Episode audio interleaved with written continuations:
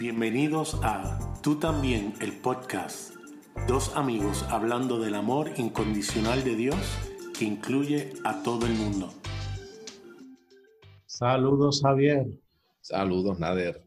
Una vez más en Tú también, el podcast. Edición no sé qué día de la cuarentena. Sí, igual que el episodio pasado, no tenemos ni idea, ya perdimos la cuenta.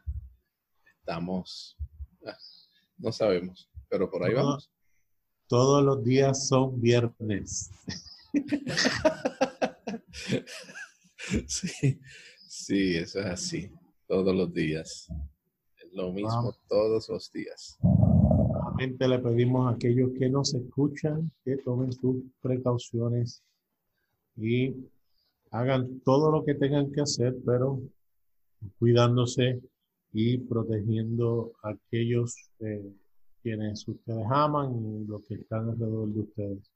Eh, creo que lo dije en el episodio pasado, yo creo que el mejor consejo es asumir que tienes el coronavirus y quieres proteger a aquel que está a tu lado. Así que toma las precauciones para no contagiar aquella persona que con quien te encuentres, ya sea un supermercado, una gasolinera, ya sea que tienen que salir a, adquirir algún tipo de artículo de necesidad, haga lo propio para no contagiar a tu prójimo. Se está viendo, se está viendo quizás un poco de luz al final del túnel donde estamos viendo eh, unos medicamentos y posibles vacunas. Todavía no está, eh, no va a salir pronto en este próximo mes, quizás no salga hasta dos o tres meses más.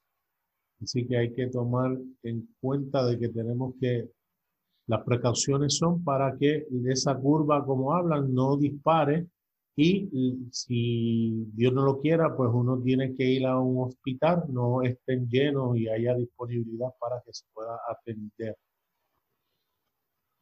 Sí mismo. Es importante que sigamos, sigamos las recomendaciones. Hay mucha gente que no las está siguiendo, lamentablemente. Pero nosotros que tenemos conciencia, eh, cuestión de nosotros seguir haciendo lo que hay que hacer y vamos a ver qué eh, todo va a estar mejor.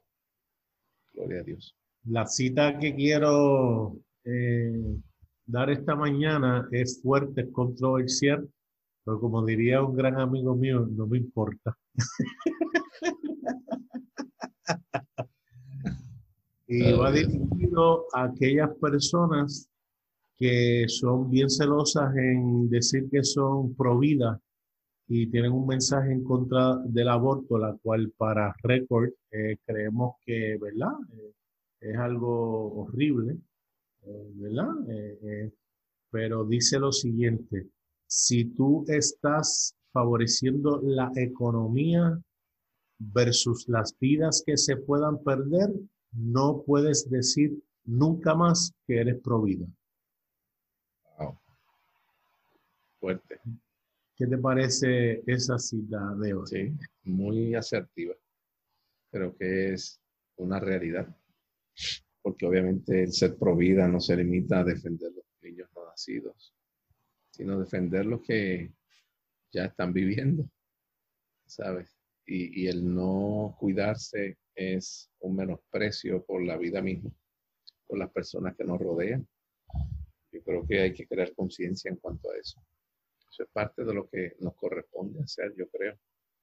¿Verdad? Creo que está muy, muy precisa eh, esa cita y, y, es muy cierto.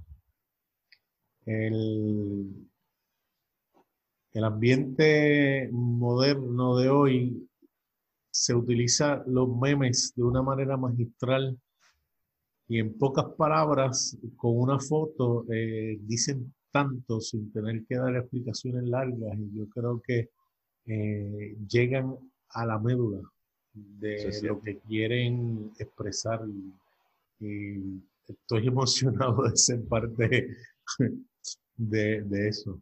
Sí. seguimos con el libro de Apocalipsis. Ya estamos culminando este libro magistral que expresa la obra terminada de Jesucristo en la cruz. Eso es. Yo creo que es, es maravilloso. Para, para nosotros ha sido una experiencia brutal. Yo espero que los que nos escuchen también la hayan pasado súper porque vemos cómo nuestro Dios expresa su carácter, quién es Él, y por medio de su obra, eh, como tú dices, culminada en la cruz, eh, se expresa, se manifiesta visiblemente eh, la victoria de Dios, del Padre, Hijo, Espíritu Santo, sobre todas aquellas cosas que nos lastimaban, que nos hacían daño, que nos habían gobernado en nuestra mente por mucho tiempo.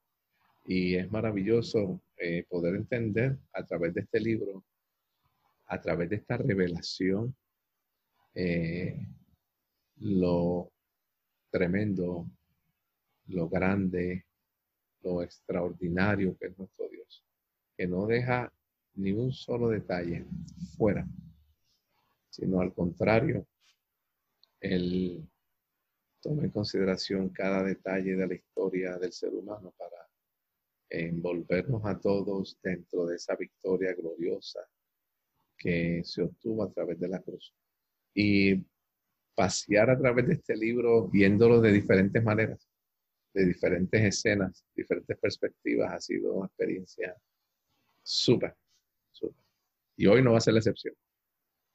Y podemos aplicar cada parte del libro de Apocalipsis a nuestra vida hoy, no con un sentido de, de doom y, dread, como diríamos en inglés, que sería eh, con eh, un sentido de eh, terror, ¿no? De, algo que va a venir, que obviamente el contraargumento sería, ¿no? Para el creyente no va a ser de terror, porque nosotros vamos a ser librados o, no vamos a estar aquí. Para los que crean, depende cuál es su escuela escatológica, dónde van a estar cuando ciertos eventos ocurran sino que podemos estar claros que no importa qué sucede, como lo que está sucediendo hoy en el 2020, que Cristo ya venció.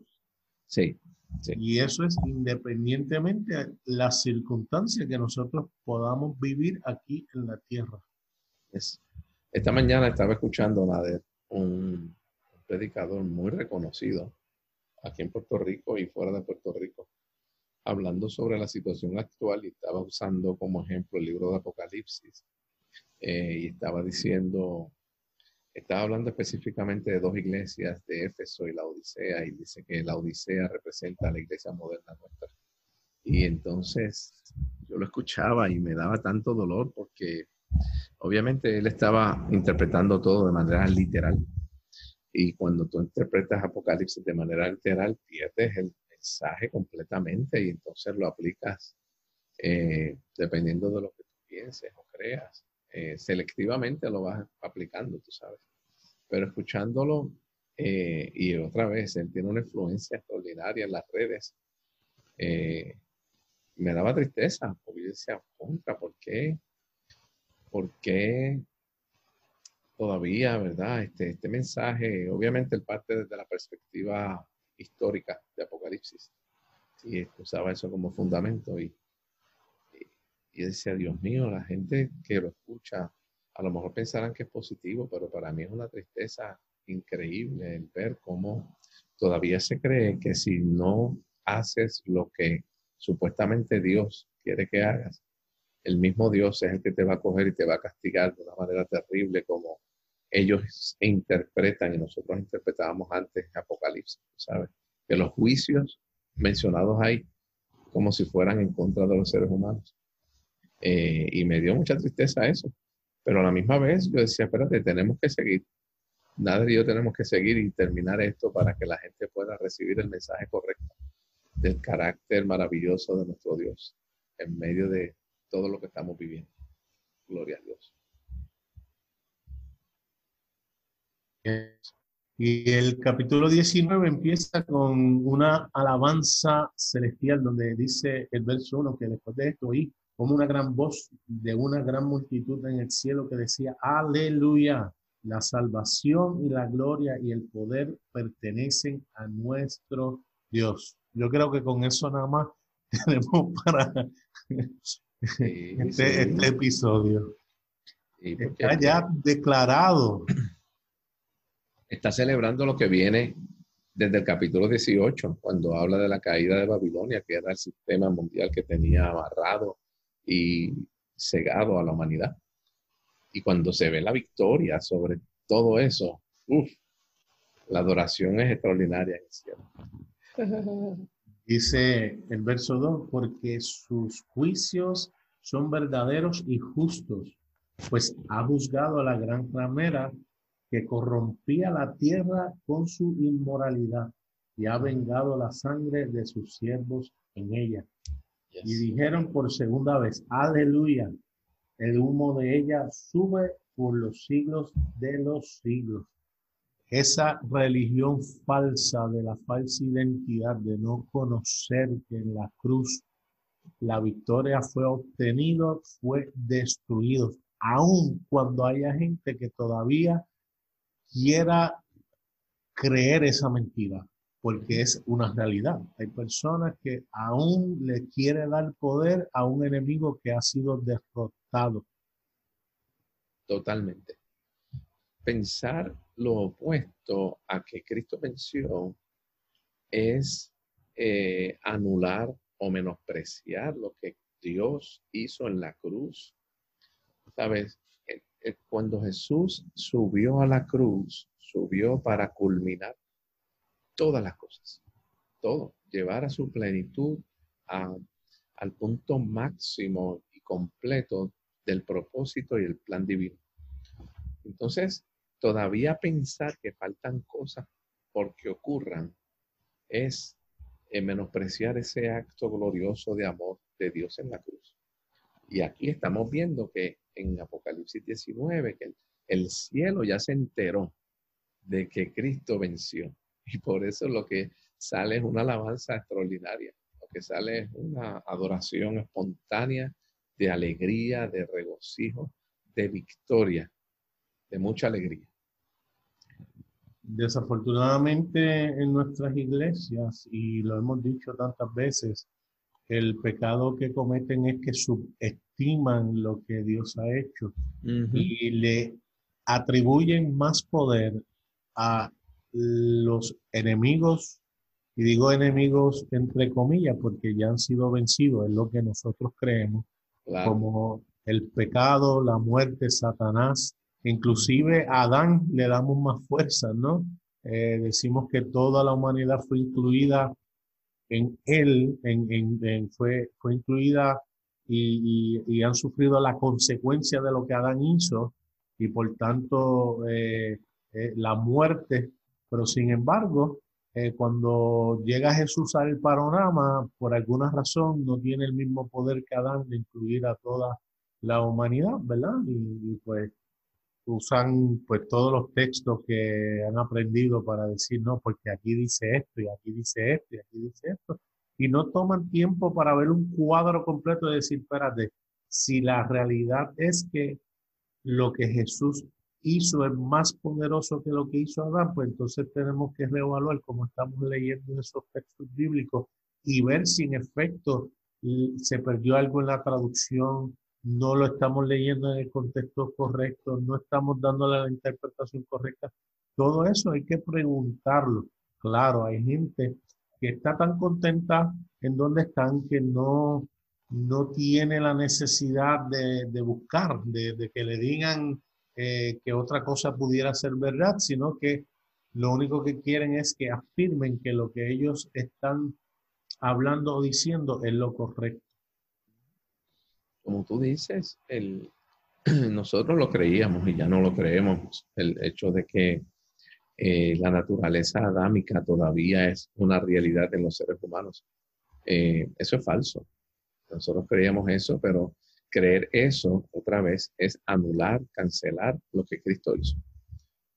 Eh, la encarnación, muerte, resurrección y ascensión de Jesús no hubieran servido de nada si, todavía los seres humanos nacieran con lo que antes nosotros llamábamos la naturaleza de pecado. Eso es falso. Es que ahora estamos en Cristo. la naturaleza nuestra siempre ha sido la naturaleza divina. Parece que el pecado nos hizo creer que había una naturaleza pecaminosa, pero no. Siempre hemos tenido la naturaleza de Dios. Y Cristo cuando muere y resucita y asciende, derriba eso totalmente. Y aquí en Apocalipsis lo podemos celebrar junto con los gritos de alabanza, de victoria. Eh, como dice en el verso 6, dice aleluya, porque el Señor nuestro Dios Todopoderoso reina. Es, él es el vencedor, él él es el rey sobre todas las cosas.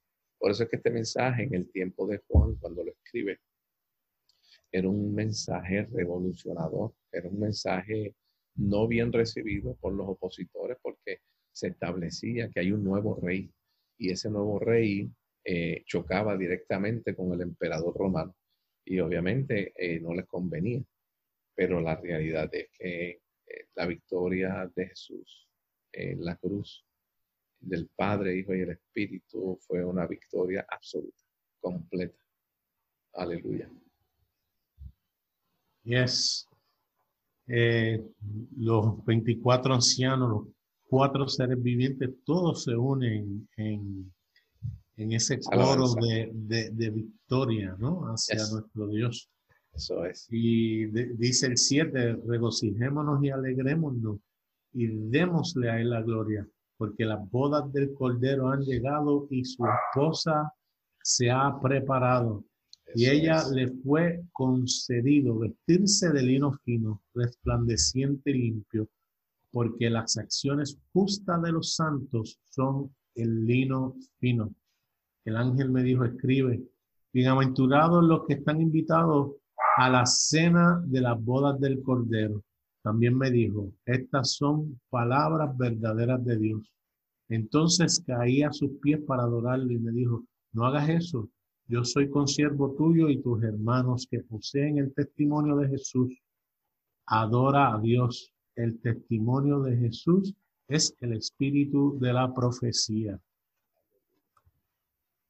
Eso se cumple, el espíritu de la profecía se cumple en el mismo, en Jesús. Jesús es el, fin de la profecía antiguo testamentaria.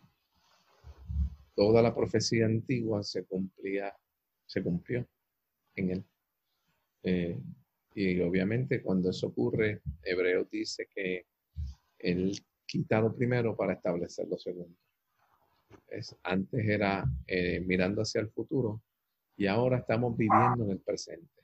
Gloria a Dios porque estábamos esperando la aparición, la manifestación visible del Mesías. Eh, pero tan pronto Dios se encarna en Jesús, se cumple, aleluya, y podemos disfrutar y adorarle, que no es otra cosa que estar cara a cara intimando con Él de manera permanente. Gloria a Dios. Y llegamos al verso 11, donde habla de ese jinete del caballo blanco, que no es otra cosa que, y lo vamos a ver más adelante, es Jesús. dice que vi el cielo abierto y apareció un caballo blanco. El que lo montaba se llama fiel y verdadero. Con justicia juzga y hace la guerra. Sus ojos son como una llama de fuego y sobre su cabeza hay muchas diademas. Tiene un nombre escrito que nadie conoce sino Él. Está vestido de un manto empapado en sangre y su nombre es el Verbo de Dios. Qué descripción majestuosa, ¿no? Hablando de nuestro Señor Jesucristo, Rey de Reyes, el Señor de los Señores. Dice el 14 que los ejércitos que están en los cielos vestidos de lino fino, blanco y limpio, los seguían sobre caballos blancos. De su boca sale una espada afilada para herir con ella las naciones y las regirá con vara de hierro. El mismo pisa el lagar del vino del furor de la ira de Dios, del Dios Todopoderoso. Eh, tengo que hacer una pausa ahí porque lo que siempre nos ha enseñado es que esa sangre es la sangre de sus enemigos causado por esa espada. Sí, sí, sí. que es lo que viene, tú sabes, él vino como cordero, pero ahora viene, eh, la segunda venida va a ser para tumbar cabeza, la cabeza de sus enemigos. Sí. Y, y nada que ver, nada que ver. Me gusta porque Brian Zan dice que cada vez que va a Tierra Santa con eh, gente, que él hace excursiones allá, y cuando llega a Armagedón, que ahorita va- vamos a hablar un poco más de eso, eh, y él empieza a dar su perspectiva del apocalipsis, los guías israelíes se sorprenden porque eh, ellos le dicen al pastor Brian Zahn, cada vez que vienen otras iglesias aquí, lo que vienen a hablar es de cómo Jesús va a venir a matar a millones de personas, a miles de personas y, a sus enemigos. Y tú estás hablando que esa espada que sale de su boca es su palabra, es, es- es esa, esa, esa voz que llama a aquellos a que, a que vengan, ¿no? Y es interesante porque nuevamente tomamos literal eh, lo que leemos y caemos en un problema porque entonces unas cosas son literales y otras no. ¿Y quién determina cuál es qué y cómo aplicarlo en qué momento? Sí, o sea, la literalidad del texto te sumerge en un sinnúmero de problemas porque realmente tú no tienes un fundamento sólido sobre el cual establecer qué cosa es literal y qué cosa no lo es. ¿Ves? Quiere decir que tenemos que alejarnos de eso para poder entender todo el mensaje. Y realmente cuando se menciona ahí eh, que la, su ropa está teñida en sangre, obviamente está hablando de lo que él hizo en la cruz, está hablando de su propia sangre, que es la que ha limpiado nuestras conciencias, ¿ves? Eh, de eso es que está hablando. Y cuando habla del verbo de Dios, está hablando del logos, está hablando de Jesús. O sea, eh, cada vez que se menciona el logos, eh, logos de Dios en el Nuevo Testamento, está hablando de la persona de Jesús, no está hablando de un libro, no está hablando de otra cosa, está hablando de la persona de Jesús. Y él está diciendo, estaba vestido de una ropa teñida en sangre y su nombre es el Logos de Dios, la palabra de Dios. Es decir, cuando habla de los ejércitos y habla de la espada aguda, está haciendo referencia a, aunque obviamente en ese momento Juan no lo sabía, pero podemos ver cuál es el propósito de la espada. Y uno podría interpretar con este texto que lo que quiere hacer Dios por medio de, el, de Jesús es acabar con la gente. Pero no, está hablando cuando termina el verso 15 que habla que él pisa el lagar del vino de su pasión, de su deseo intenso del Dios Todopoderoso. Está hablando del deseo intenso de poder eh, llevar a toda la humanidad a la realidad de que lo que él hizo en la cruz es para todo el mundo y divide. Fíjate que lo que hace, dice que es una espada aguda para herir con ella las naciones. Y otra vez, está hablando en términos, eh, en sentido figurado. No está hablando de las personas, está hablando de la, de, está hablando básicamente de la mentalidad religiosa que había en los seres humanos, que cubre a las naciones porque cubre a toda la humanidad. ¿Ves? Entonces, esa espada va a acabar con la mentalidad pequeña, antigua, de que nosotros estábamos separados, que éramos enemigos. Y lo vemos en Hebreos capítulo 4, verso 12. En Hebreos 4, 12, yo quiero leer lo que dice aquí este Nader en el espejo de la palabra, ese, ese pasaje, que es muy conocido por todos cuando dice que la, la, la palabra de Dios es viva y eficaz, más constante que toda espada de dos filos, ¿verdad? Es la misma espada que se se está mencionando en, en Apocalipsis 19. ¿ves? Y esa espada tiene un propósito. Y en el espejo de la palabra, eh, me gusta cómo lo dice, dice, el mensaje que Dios nos habló en Cristo es el más dador de vida y una poderosa influencia en nosotros, cortante como el escalpelo de un cirujano, más agudo que la espada de un soldado, atravesando hasta lo más profundo el corazón de la conciencia humana hasta la división del alma y el espíritu. Y dice, terminando con el dominio del reino de los sentidos y su efecto neutralizador sobre el espíritu humano.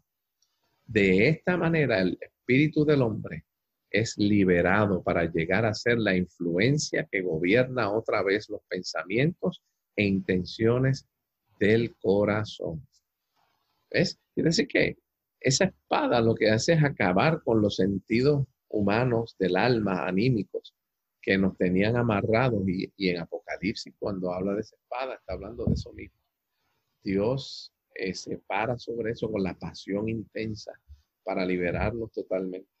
Está hablando de lo que hizo en la cruz. A través de eso, acabó con toda la mentira que nos gobernaba. Regresamos luego de estos anuncios. Y continuamos. Gloria a Dios. Quiere decir que las carnes que se mencionan, de hecho, más adelante que se habla de las carnes de los reyes, de los capitanes, de los caballos, de sus jinetes, todo eso está hablando de lo mismo. Es el gobierno que había carnal sobre el ser humano. Y él acabó con todo eso. No está hablando de gente literal, no está hablando de naciones literales, no está hablando de países literales. Está hablando de todo aquello que estaba lastimando nuestra vida y que nos, nos hacía esclavos de la mentira. Incluyendo en el verso 20 que dice, y la bestia fue apresada junto con el falso profeta que hacía señales en su presencia, con las cuales engañaba a los que habían recibido la marca de la bestia y a los que adoraban su imagen. Los dos fueron arrojados vivos al lago de fuego que arde con azufre. Los demás fueron muertos con la espada que salía de su boca de aquel que montaba el caballo y todas las aves saciaron de sus carnes. Es haciendo referencia a todas aquellas cosas que estaban en contra de la humanidad. y los acabó, los lanzó al lago de fuego, que es la cruz.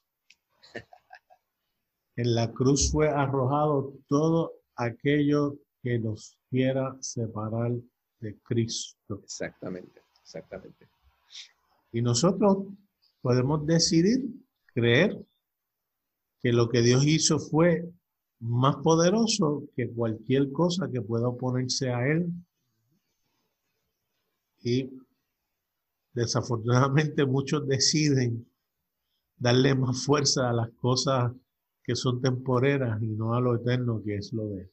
Exactamente. Eso es así. Y ahora lo vamos a ver en el capítulo 20 como le da continuidad a eso que estamos hablando. Otra vez lo hemos dicho antes y lo repetimos por si acaso hay alguien que está escuchando este episodio sin haber escuchado los anteriores. Apocalipsis es una carta. No está dividido en capítulos ni versículos. Eso se hizo más adelante con el propósito de que fuera más fácil para leer, pero hay continuidad en todos los capítulos. Quiere decir que el 19 continúa el 18 y el, el 20 continúa el 19 con el mismo mensaje. No es un mensaje distinto, no es un tema diferente como en la Biblia nos han hecho creer. Ahora vamos a hablar de algo distinto, ¿no? Está hablando de lo mismo. Está hablando de qué, qué pasó en la cruz. vamos a ver ahora a ver qué pasó en la cruz. Dice el verso 1 que vi entonces un ángel que descendía del cielo con la llave del abismo y una gran cadena en su mano. El ángel prendió al dragón, la serpiente antigua, que es el diablo y Satanás, y lo ató por mil años, lo arrojó al abismo y lo encerró y puso un sello sobre él para que no engañara más a las naciones hasta que se cumplieran mil años. Después de esto, debe ser desatado por un poco de tiempo. También vi tronos y se sentaron sobre ellos los que se le concedió autoridad para juzgar, y vi las almas de los que habían sido decapitados por causa del testimonio de Jesús y de la palabra de Dios, y a los que no habían adorado a la bestia ni a su imagen, ni habían recibido la marca sobre su frente ni sobre su mano. Volvieron a la vida y reinaron con Cristo por mil años. Esta es la primera resurrección. Los demás muertos no volvieron a la vida hasta que se cumplieron los mil años. Bienaventurado y santo es el que tiene parte en la primera resurrección. La muerte segunda no tiene poder sobre estos, sino que serán sacerdotes de Dios y de Cristo y reinarán con él por mil años. Sigue, sigue, sigue para, para poder explicar todo. El verso 7. Cuando los mil años se cumplan, Satanás será soltado de su prisión y saldrá a engañar a las naciones que están en los cuatro extremos de la tierra, a y a a fin de reunirlas para la batalla. El número de ellas es como la arena del mar. Y subieron sobre la anchura de la tierra, rodearon el campamento de los santos y la ciudad amada. Y el diablo los engañaba fue arrojado al lago de fuego y azufre, donde también está la bestia y el falso profeta, y serán atormentados día y noche por los siglos de los siglos. Hay un elemento muy importante, nada, que otra vez lo hemos dicho antes, pero queremos repetirlo antes de entrar a poder eh, interpretar este pasaje. Apocalipsis no es un libro que está escrito cronológicamente. Eso es bien importante porque si yo pienso que está escrito cronológicamente, voy a tener muchos problemas de interpretación, porque entonces los tiempos no van a cuadrar. ¿Ves? Porque en algunas partes habla de lo que Cristo hizo en la cruz, después da para atrás eh, y menciona algo que ocurrió antes, después va para el frente y menciona algo que ocurrió después como consecuencia de esa victoria en la cruz. Vuelve otra vez y repite el hecho de la crucifixión. Quiere decir que eh, no es un libro que está escrito de manera lineal. Y otra vez, sí, no son eventos que van a estar pasando eh, cronológicamente. Están hablando, Juan, eh, por medio del Espíritu, está describiendo un evento, el evento de la cruz, la resurrección de Jesucristo, la victoria de Dios, Padre, Hijo y Espíritu, es, y lo está expresando de diferentes maneras. Habiendo dicho eso, tenemos que entender que los números que se mencionan en la escritura también son simbólicos, no son números literales. Por muchos años hemos estado tratando de descifrar cuáles son los mil años, es, eh, cuánto tiempo es mil años, eh, si realmente son mil años o si es un periodo de tiempo bien largo. No sabemos hemos estado especulando y usando diferentes pasajes del antiguo, del nuevo, para poder descifrar qué es un qué son mil años. Los números en Apocalipsis son números simbólicos. Y eso es bien importante tomarlo en consideración. Otra vez, habiendo dicho eso, vamos al, al verso 2, donde dice que y prendió al dragón la serpiente antigua, que es el diablo y Satanás, y lo ató por mil años. Yo tengo mi teoría con relación a los mil años, que no tienen que estar de acuerdo conmigo, pero estoy muy, yo tengo una convicción muy fuerte con relación a esto. Eh, mil años, nosotros lo podemos ver en términos matemáticos. El número 10 habla de eh, llevar a su eh, culminación algo. Eso es lo que el 10 significa. En inglés se le llama completion.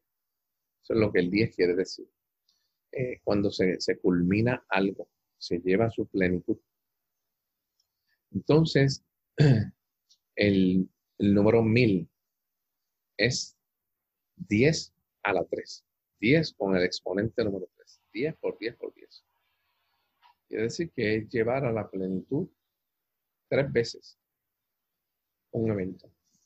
¿Qué ocurre? Estos mil años hablan de el tiempo que Jesús estuvo cuando desciende entre el día que muere y el día que resucita. Esos son los mil años. ¿Ok? Porque en Mateo, en Mateo capítulo 10, si mal no recuerdo, dice que un hombre no puede ir a la casa y, y, dominar a los que están en la casa, a menos que amarre, ate al que está adentro, ¿verdad? Al hombre fuerte. Entonces Jesús muere y desciende entonces dice, mm, ¿sabes qué voy a hacer, Satanás? Tu mentira va a llegar hasta aquí. Voy a descender porque tienes en el lugar que no se ve en el Hades a todos los que murieron antes. Esos son los que se ven en el, en el verso 4, nada. En el verso 4, que lo dice, vi las almas de los decapitados por causa del testimonio de Jesús y por la palabra de Dios, que no habían adorado a la bestia en su imagen, que no recibieron la marca en su frente. Pues claro, porque habían muerto antes y vinieron y vivieron y reinaron con Cristo mil años. Jesús fue a proclamar la victoria cuando muere. Llega hasta, desciende, dice eh, el apóstol Pedro, que él va abajo a predicarle a los espíritus encarcelados. ¿Verdad? Y el verso 5 dice, pero los otros muertos no volvieron a vivir hasta que se cumplieron mil años. ¿Por qué? Está hablando del resto de la humanidad. Todavía no han reinado con él porque sencillamente él no ha resucitado. Todavía ellos no saben de la victoria de Jesús. Ellos estaban llorando la muerte de Jesús y el resto de, la humanidad después. El verso 5, voy a hacer un paréntesis aquí, nada, porque es donde dice, esta es la primera resurrección. Es un texto que en el, eh, una frase que en el texto sinaítico, que es el texto más antiguo del segundo siglo, que se tiene hoy en día del libro de Apocalipsis, esa frase no está presente. Es importante hacer esa aclaración porque yo no la voy a considerar hablando de la primera resurrección en ese verso. Quiere decir, dice bienaventurado y santo que tiene parte de la primera resurrección. La segunda muerte no tiene potestad sobre esto. ¿De quién está hablando? De los que estaban eh, en el Hades. Porque entonces Jesús fue a buscarlos y los trajo con él y nos trajo a todos. Trajo con él, los resucita con él, los trae a la nueva experiencia de vida con nuestro Dios. ¿Es? Y él dice, eh, los que tienen parte en esta primera resurrección, la segunda muerte no tiene potestad sobre esto, sino que serán sacerdotes de Dios y de Cristo y reinarán con él mil años, que es, el tiempo que está en, eh, en, las partes más profundas, en el abismo. Entonces dice, cuando los mil años se cumplan, Satanás será suelto de su prisión. Sí, porque entonces cuando Jesús resucita, el breve tiempo que se habla en el contexto de la escritura del Nuevo Testamento que ahora yo no tengo tiempo para explicarlo. El breve tiempo es el tiempo que estamos viviendo. Por eso es que el apóstol Pablo en 2 de Corintios capítulo 4, él dice, porque esta leve tribulación momentánea produce en nosotros un cada vez más excelente y eterno peso de gloria. Él dice, el tiempo que estamos aquí en la tierra es momentáneo. Y ese es el tiempo que Satanás está tratando de seguir engañando a aquellos que están viviendo en este breve tiempo. ¿Ves? Por eso es soltado, Jesús lo ata, desciende, proclama la victoria, reina con lo que está ahí hasta que se cumplen los tres días, sube, resucita con ellos, nos incluye a nosotros, pero mientras estemos aquí vivos en la tierra, Satanás está suelto tratando de seguir engañando, pero no hay manera, porque como quiera, es un diablo derrotado. El acusador no tiene parte ni suerte con nosotros. Aleluya. Por eso una vez que suelto, en el verso 11 dice, ahora vemos un gran trono blanco. Aleluya. Sigue ahí, nada. El gran trono blanco y aquel que estaba sentado en él y cuya presencia huyeron la tierra y el cielo y no se halló lugar para ellos. También vi los muertos grandes y pequeños de pie delante del trono y los libros fueron abiertos. Me fascina esta parte. Otro libro fue abierto, que es el libro de la vida. Y los muertos fueron juzgados por lo que estaba escrito en los libros según sus obras. El mal entregó los muertos que estaban en él y la muerte y el Hades. Entregaron los muertos que estaban en ellos y fueron juzgados cada uno según sus obras. La muerte y el Hades fueron arrojados al lago de fuego. Esta es la muerte segunda, el lago de fuego. Y el que no se encontraba escrito en el libro de la vida fue arrojado al lago de fuego. Si termina el capítulo 20. Volvemos otra vez. Ya establecimos que no hay un orden cronológico entonces diría, pero ven acá, no resucitó, ¿y por qué volvió otra vez al lago de fuego si ya resucitó? No, está diciendo lo mismo de diferentes maneras, Y está estableciendo, esto es lo que pasó. El enemigo fue vencido, fue echado al lago de fuego y Cristo venció. Cristo resucitó y con él toda la humanidad. Vuelvo otra vez y repito, para por si acaso se les olvida el enemigo fue echado al lago de fuego y azufre otra vez. Y cuando se abrieron los libros, todas aquellas cosas que estaban en contra de la humanidad, otra vez fueron echados en el lago de fuego. Por eso es que en Hechos capítulo 17, en el verso 25, por ahí, déjame ver si es verdad, eh, verso 20. Ah. Déjame ver en Hechos, capítulo 17. Él dice que él ya eh, no toma en cuenta los pecados nuestros. ¿Entiendes? Eh, la realidad es que nosotros pensábamos que estábamos separados, pero ya no es así, porque ya el Señor nos considera que estamos en Él. ¿Ves? Quiere decir que de igual manera la victoria es absoluta. Por eso en Colosenses 2.15, en el 14, dice, anulando el acta de los decretos que había en contra de nosotros, que nos era contraria, dice, quitándola de en medio y clavándola en la cruz. En Apocalipsis dice que todas las cosas que estaban escritas, porque no son las personas, son las cosas que habían escritas en contra de nosotros, las echó en el lago de fuego, las clavó en la cruz. Por eso el que no se halló inscrito se está refiriendo a las cosas que estaban en contra de nosotros. Fueron lanzadas al lago de fuego. Que hay que hacer esa distinción que aquí dice que todo aquel que no fue eh, hallado en el libro de la vida fue echado al lago de fuego, pero cuando se hace un estudio exhaustivo de lo que, de cómo se puede interpretar, se ha demostrado que se puede interpretar que no son personas, sino cosas, todo aquello que no fue hallado en el libro de la vida. Y es bueno que nos hagas el contraste de aquello de los libros, porque aquí dice que fueron libros abiertos y, y, unos fueron para unas cosas y, para, para juzgar las obras y los hechos, en la cual nosotros no somos juzgados por nuestras obras, porque no es por obras nuestra salvación, para que nadie se gloríe, para que nadie diga, por lo que hice fue, eh, eh, lo que hice fue lo que logró que yo pudiera ser justo ante los ojos de Dios. Eso es importante aclararlo. Claro.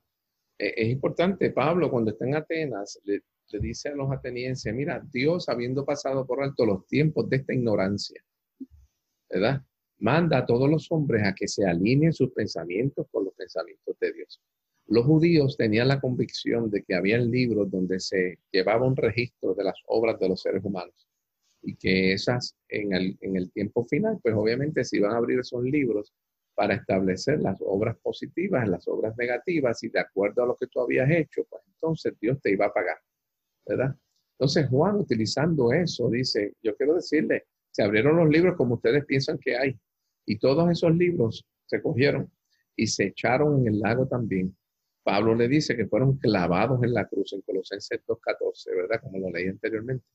Quiere decir que realmente esos libros no es que existan, es que está usando una metáfora para establecer las convicciones, lo que ustedes creían, lo que ustedes pensaban que era. Todo eso se echó. De hecho, quiero decir el verso 15, nada, más que interpretar el hecho de que el libro de la eh, que no está, el que no se halló, aquel que no se halló escrito en el libro de la vida fue lanzado al lago de fuego. No es más que interpretación, es la traducción. Se está traduciendo la palabra de manera incorrecta porque se está atribuyendo a las personas cuando realmente la palabra se eh, debe traducir a las cosas que no están escritas en el libro de la vida, es todo aquello que nos hace daño a nosotros, fue lanzado al lago de fuego, porque esas cosas eran las que nos torturaban, nos martillaban la conciencia, haciéndonos creer que estábamos separados de Dios, que éramos enemigos de Dios, que estábamos eh, condenados al, infierno. Y la realidad es que todo eso, Cristo lo cogió, lo tomó, lo lanzó al lago de fuego de una vez y por todas. Aleluya. Y en ello obtenemos todos la victoria. Eso es así. Toda la humanidad. Depende ahora de nosotros vivir en esa realidad y creerla, para que entonces podamos vivir lo que Él hizo objetivamente en nuestra vida de una manera subjetiva.